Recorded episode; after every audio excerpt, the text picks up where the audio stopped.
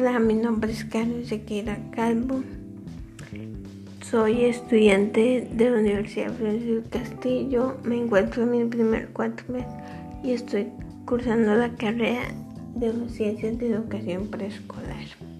El día de hoy les voy a mencionar las tres fases o etapas principales para elegir de la manera correcta una carrera universitaria. Fase número uno conocernos a nosotros mismos, eh, conocer nuestros valores, debilidades, fortalezas, identificar cuáles fueron esas materias que fueron de gran provecho para nosotros en el colegio anteriormente. Siguiendo fase número conoce tus opciones. Esta fase nos recomienda investigar, hablar con nuestro orientador, escuchar opiniones de, personas ya universitarias.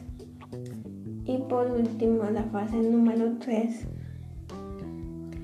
Valora la oferta de carrera si es si Ya ves que para elegir una no, no solo necesitas empezar en qué quieres hacer profesionalmente y hacerte una idea de carreras que te pueden gustar más. Es posible que a lo largo de tu camino evolucionan algunos tus gustos y objetivos.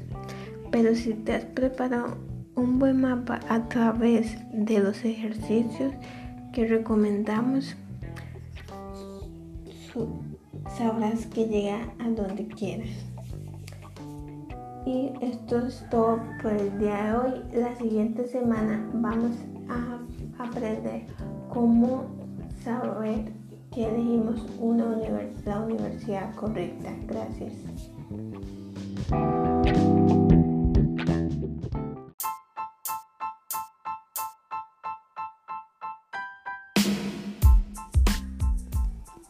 Hola, mi nombre es Carlos Sequeira Calvo. Soy estudiante de la Universidad Francisco Castillo. Me encuentro en mi primer mes y estoy cursando la carrera de Ciencias de Educación Preescolar. El día de hoy les voy a mencionar las tres fases o etapas principales para elegir de la manera correcta una carrera universitaria. Fase número uno, conocernos a nosotros mismos, eh, conocer nuestros valores, debilidades, fortalezas, identificar cuáles fueron esas materias que fueron de gran provecho para nosotros en el colegio anteriormente.